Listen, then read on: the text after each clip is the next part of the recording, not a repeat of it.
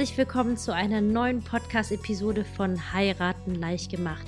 Wenn auch du jetzt gerade dabei bist, deine eigene Hochzeit zu planen, einfach wirklich sicher gehen willst, dass du an alles gedacht hast und definitiv keine Langeweile aufkommen soll, dann bist du hier genau richtig. Mein Name ist Kim, ich bin jetzt seit zehn Jahren Hochzeitsplanerin und in diesem Podcast zeige und helfe ich dir, wobei es bei der perfekt geplanten Hochzeit wirklich ankommt, nämlich darauf, dass sich alle Gäste wohlfühlen, ihr euch einfach fallen lassen könnt und vor allem, dass eure Hochzeit einfach echt authentisch ist und einfach zu euch als Paar passt. Ja, Hochzeiten sind tatsächlich keine günstige Angelegenheit. Ein Viertel der Deutschen geben circa 10.000 bis 15.000 Euro für ihren großen Tag aus. Und gerade vor der Tatsache, dass Weihnachten vor der Tür steht und auch Geschenke natürlich gut ins Geld gehen können, ist es natürlich überhaupt nicht verkehrt, bei der Hochzeit hier und da noch ein bisschen einzusparen. Und es gibt sehr, sehr viele Möglichkeiten, wie ihr bei der Hochzeit einsparen könnt. Da gibt es dann zum Beispiel Sachen wie zum Beispiel die Save the Date-Karte vielleicht besser digital rauszusenden, wovon ich ein großer Fan bin. Einfach auch um Papier und Bäume einzusparen ähm, dass die Portokosten natürlich oder zum Beispiel die Einladungskarten lieber rechteckig als quadratisch zu drucken, weil rechteckig zum Beispiel, da kostet das Porto nur 95 Cent und für eine quadratische Karte zahlt ihr automatisch 1,55 Euro. Ähm, nur für die, den Versand, das sind ja schon mal 60 Cent Unterschied.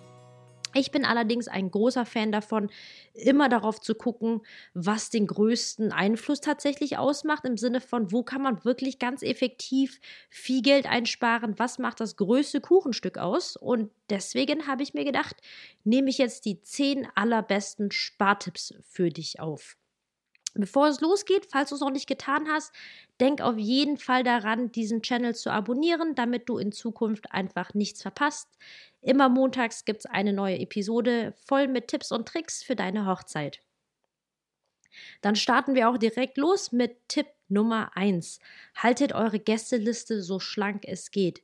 Die Gästeanzahl ist mit Abstand wirklich der größte Kostentreiber, den ihr auf eurer Hochzeit habt, weil allein mit den Bewirtungskosten, da seid ihr im Schnitt, je nachdem, wo ihr feiert, was das für eine Location ist, mit circa 80 bis 150 Euro dabei. Und das ist ja nur das Essen und Trinken.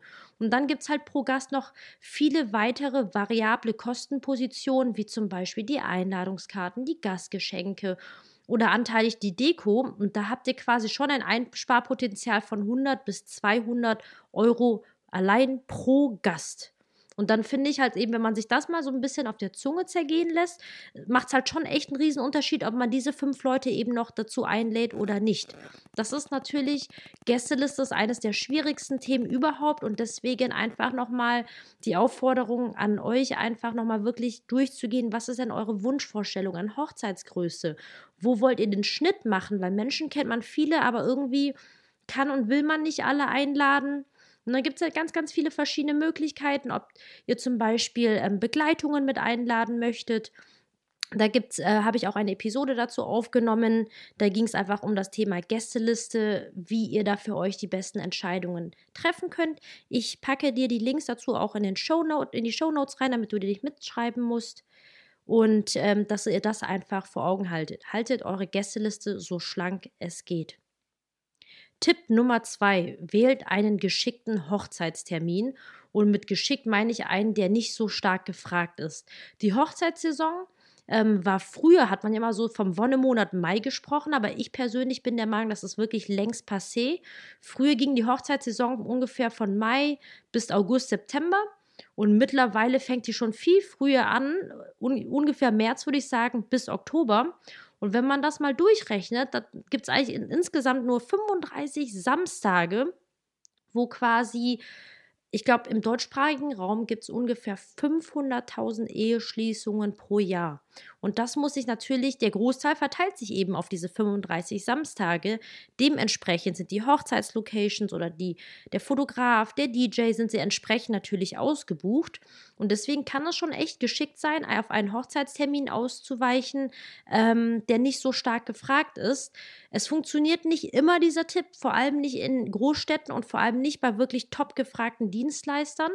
Aber ich empfehle dir auf jeden Fall einfach mal in eurer Hochzeitslocation nachzufragen. Wenn ihr noch keinen festgelegten Termin habt, dann würde ich bei der Besichtigung auch tatsächlich fragen, welche Termine sind noch verfügbar oder ob es zum Beispiel auch Termine gibt, einfach, ähm, die nicht so stark gefragt sind und wo man eventuell noch über den Preis sprechen könnte. Das war mein Tipp Nummer zwei für dich. Tipp Nummer drei betrifft DIY, Do It Yourself macht möglichst viel selbst. Das betrifft vor allem die Dinge, die man einfach wirklich vorab sehr gut selbst machen kann. Das sind zum Beispiel Einladungskarten basteln oder Menükarten, wenn ihr sowas haben wollt, Gastgeschenke und, und, und. Da kann ich einfach nur empfehlen, einfach wirklich alle Freunde zu fragen, die wirklich Spaß ähm, am Basteln haben und einfach ein bisschen bastelaffin sind. Da kann man sich ganz tolle Abende zusammen machen. Mein wichtigster Tipp dahingehend, kalkulier das auf jeden Fall durch. DIY heißt nicht unbedingt automatisch gleich Geld einsparen. Du kannst da sehr viel Geld einsparen, aber nur, wenn du das vorher durchkalkulierst. Weil gerade, wenn du mal in einem Bastelbedarfladen schon mal warst, Bastelkrimskrams kann wirklich sehr teuer sein. Und gerade wenn man viel davon braucht, weil diese Päckchen, da sind ja dann meistens nur fünf oder maximal zehn Klammern, Perlen oder was auch immer drin. Und wenn man das mal wirklich hochrechnet, kann das schon wirklich sehr teuer werden. Und äh, deswegen auf jeden Fall vorher durchkalkulieren und auch betreffend des Selbstmachens, macht nicht alles selbst. Macht ungefähr 80 Prozent maximal selbst und lagert auf jeden Fall 20 Prozent aus. Denn ich denke, gerade bei einer Hochzeit sollte einfach der Spaß im Vordergrund stehen. Und gerade der, dieser Stress am Hochzeitstag, das Selbstdekorieren, äh, das lohnt sich oftmals einfach nicht. Ihr habt wirklich nur diesen einen Tag, ihr könnt nicht auf Reset drücken, ihr könnt ihn nicht nochmal erleben. Und äh, genau, bastelt alles, was quasi vorher bastelbar ist. Ein Spartipp Nummer 4 betrifft den Sektempfang. Ich würde den wirklich überspringen. Also überspringen im Sinne von an der Hochzeitslocation machen außer eure Hochzeitslocation bietet das im Rahmen eines Paketes, das ihr auf jeden Fall nehmen wollt, schon mit an. Die Alternative wäre quasi, dass viele Locations zum Beispiel einfach den, den Sektempfang separat berechnen. Und wenn das der Fall ist, dann überspringt das, denn die Kosten stehen wirklich nicht im Verhältnis zu dem, wie es wertgeschätzt wird, weil ein Sektempfang, den kriegt man heutzutage gefühlt überall und da zahlt ihr Kosten von 400 bis 800 Euro nur für den Sektempfang und das ist nicht mal ungewöhnlich. Dann kommen dazu ja noch, noch Kosten zum Beispiel für Häppchen drauf, die ähm, mit serviert werden, solche Canapés, da kommen auch noch mal mehrere hundert Euro dazu. Und wenn ihr jetzt quasi wirklich an einem Punkt seid, wo ihr sagt, wir wollen einfach geschickt Geld einsparen, ohne dass man es merkt, dann empfehle ich dir, den Sektempfang wirklich selbst zu organisieren. Ihr könnt euch Piccolo-Flaschen holen oder genau solche Flaschen. Dann könnt ihr die zum Beispiel mit einem schönen Etikett versehen, mit Papierstrohhalmen. Da liegt ihr mit allem Zippenzapp bei maximal 2,50 Euro, wenn es jetzt wirklich ein Markensekt sein soll. Und es wäre dann insgesamt vielleicht bei 200 Euro. Das heißt, bei 80 Gästen habt ihr locker ein Einsparpotenzial von 200 bis 600 Euro. Das gleiche gilt übrigens auch für Schnäpse. Würde ich auch empfehlen, wenn es nicht mit im All-Inclusive-Paket angeboten wird, was meistens seltener der Fall, also eher äußerst selten. Das heißt, Schnäpse werden in der Regel separat berechnet. Da würde ich auf jeden Fall rauslassen und mich wirklich nur auf ähm, Bier, auf Wein und auf Softgetränke. Das reicht wirklich allemal aus. Macht euch dahingehend gar keine Sorgen, aber da könnt ihr wirklich noch eine Menge Geld einsparen. Tipp Nummer 5 betrifft die Hochzeitstorte. Hochzeitstorte ist nochmal wirklich sehr, sehr schön, aber je nachdem, was es für eine ist, steckt auch entsprechend wirklich viel Arbeit drin. Gerade diese ganzen Zuckermodellierungen, das, das dauert einfach ewig lange und dementsprechend ist es eben teuer. Und da einfach als Tipp, ihr könntet euch zum Beispiel eine kleine Torte machen lassen zum Anschneiden und das Ganze zum Beispiel mit leckeren Kuchen als Ergänzung machen. So mit einem schönen Kuchenbuffet, da könnte man auch die Freunde vorab fragen, ob die nicht was mitbringen können. Und ich finde das halt auch einfach sehr schön, weil man da einfach die unterschiedlichsten Sachen dabei haben kann und wirklich jeder Geschmack mit abgedeckt wird. Tipp Nummer 6. Verwendet eure Blumen mehrmals. Frische Blumen sind wirklich sehr, sehr teuer und es gab mal eine Zeit, wo wirklich zum Beispiel solche Gestecke, solche Rosenkugeln super in waren. Das ist jetzt A, optisch nicht mehr ganz so zeitgemäß und B, ist das auch einfach der totale Kostenfresser. Wenn man sich so eine kleine Rosenkugel vorstellt, ihr glaubt es nicht, aber da passen schon locker 50 Rosenköpfe rein und dann darf man sich ja auch nicht wundern, weil es ist halt eine ganz normale langstielige Rose, die einfach nur gekürzt wird, um in dieses Gesteck reinzupacken und dann landet man bei so einem Gesteck eben ganz schnell bei 80 bis 100 Euro. Und deswegen ist natürlich auch sehr, sehr schön, dass mittlerweile Greenery-Konzepte, das sind diese Konzepte mit viel Blättern, mit viel Grün, Blattgrün, die mehr an die Natur angelehnt sind. Das kommt natürlich gerade sehr gut ins Budget, weil man dann einfach quasi eher sparsam die Blumen verwendet, aber die auch entsprechend wirklich in Szene setzt. Und im Zuge dessen habe ich noch einen zweiten versteckten Tipp. Äh, ich nenne jetzt mal Tipp 6b. 6a war, verwendet ähm, eure Blumen mehrmals. Genau, und da geht es auf jeden Fall darum, dass ihr eure Blumen weiterverwendet und aus einer Deko wirklich zwei macht. Denn zum Beispiel die Trauung ist es, egal ob es eine kirchliche Trauung ist oder eine standesamtliche oder eine freie Trauung, ähm, da wird oftmals Deko mit eingebunden und nach der Trauung passiert ja damit gar nichts mehr. Und deswegen würde ich auf jeden Fall empfehlen, wenn ihr das selbst macht, das entsprechend abzustimmen, dass die Deko später dann zum Beispiel noch auf die Tische verteilt werden, zum Beispiel zum Sektempfang, die Stehtische oder die Candy Bar oder in den Toiletten.